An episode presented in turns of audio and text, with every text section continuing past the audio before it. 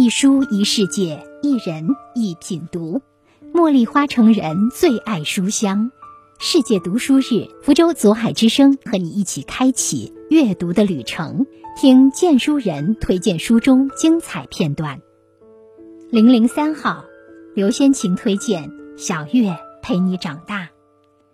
这个夜晚，时间如蜗牛爬一般。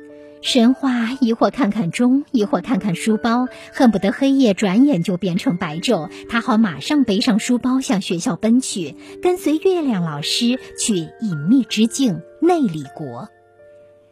正是在这一天，恐惧大象从他的脑子里跑出去了。